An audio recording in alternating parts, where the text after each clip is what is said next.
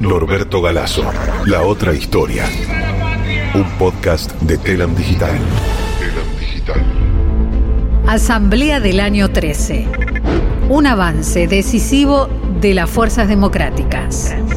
Garantías individuales, libertad de pensamiento e independencia. Con estas palabras, el historiador Norberto Galazo sintetiza parte de las discusiones y resoluciones más importantes de la Asamblea de las Provincias Unidas del Río de la Plata, constituida el 31 de enero de 1813. El 31 de enero se cumple un nuevo aniversario de la instalación de la Asamblea General Constituyente del año 1813.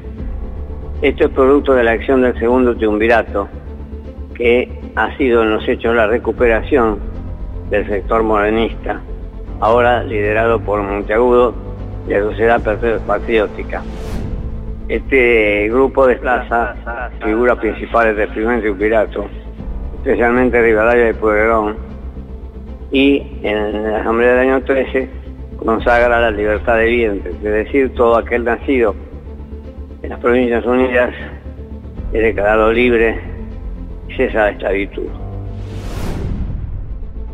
Establece además, entre otras cosas, un empréstito para sostener los gastos del Estado y, declara la abolición de todo privilegio de cuna, es decir, de condeses, duques, etc.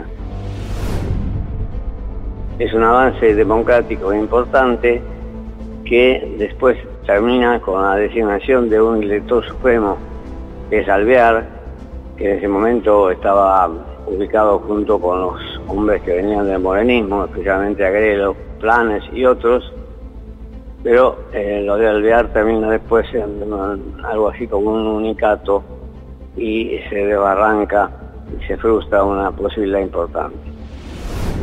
Algunos asambleístas plantean en el 31 de enero tomar en consideración la declaración de la independencia, pero prevalece que esto es prematuro porque en España subsisten todavía las formas democráticas, han triunfado los sectores populares y entonces consideran que la ruptura no debe precipitarse.